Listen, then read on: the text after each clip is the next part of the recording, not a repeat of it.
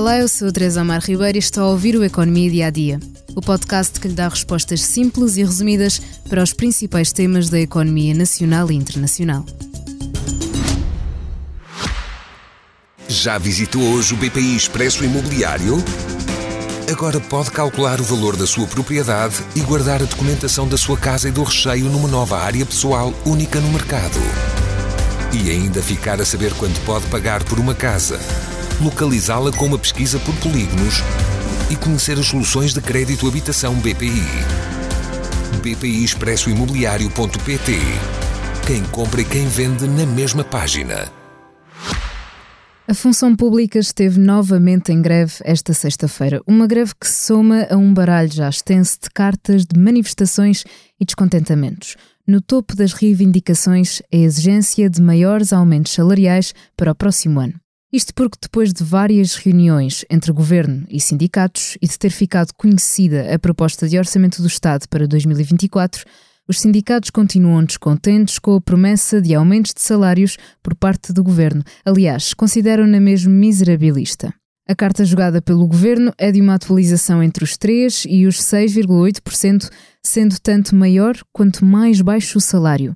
Mas há uma garantia todos terão um aumento, no mínimo, de 52 euros 63 cêntimos mensais em termos brutos. Já a reivindicação do Sindicato da Frente Comum era um incremento de 15% com um limiar mínimo de 150 euros mensais. O governo manteve a sua atualização de 3 a 6,8%, onde, segundo as contas das jornalistas Cátia Mateus e Sónia Lourenço, no Expresso, só os salários mais baixos da administração pública vão sair do surto inflacionista sem perder poder de compra. E os salários mais elevados podem perder até 7,8%, ou seja, os trabalhadores mais qualificados perdem poder de compra. A greve desta sexta-feira dividiu sindicatos. A CGTP avançou, mas as estruturas sindicais filiadas à UGT ficaram de fora de uma greve que contou com cerca de 90% de adesão, segundo o balanço feito pela agência Lusa às duas e meia da tarde.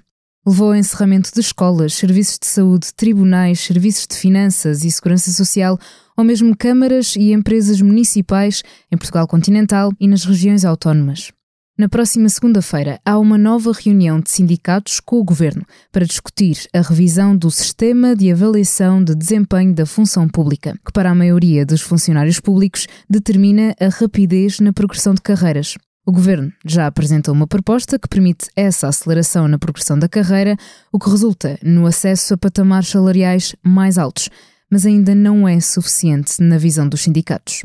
Chegamos assim ao fim de mais um episódio do Economia Dia a Dia, mas ainda o convido a ouvir o podcast Liberdade para Pensar sobre o ano 2003, o ano em que Portugal ficou em choque com o caso Casa Pia.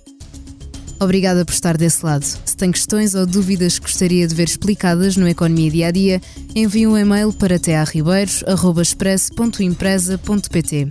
Voltamos amanhã com mais novidades económicas.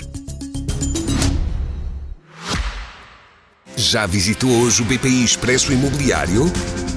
Agora pode calcular o valor da sua propriedade e guardar a documentação da sua casa e do recheio numa nova área pessoal única no mercado. E ainda ficar a saber quanto pode pagar por uma casa, localizá-la com uma pesquisa por polígonos e conhecer as soluções de crédito habitação BPI.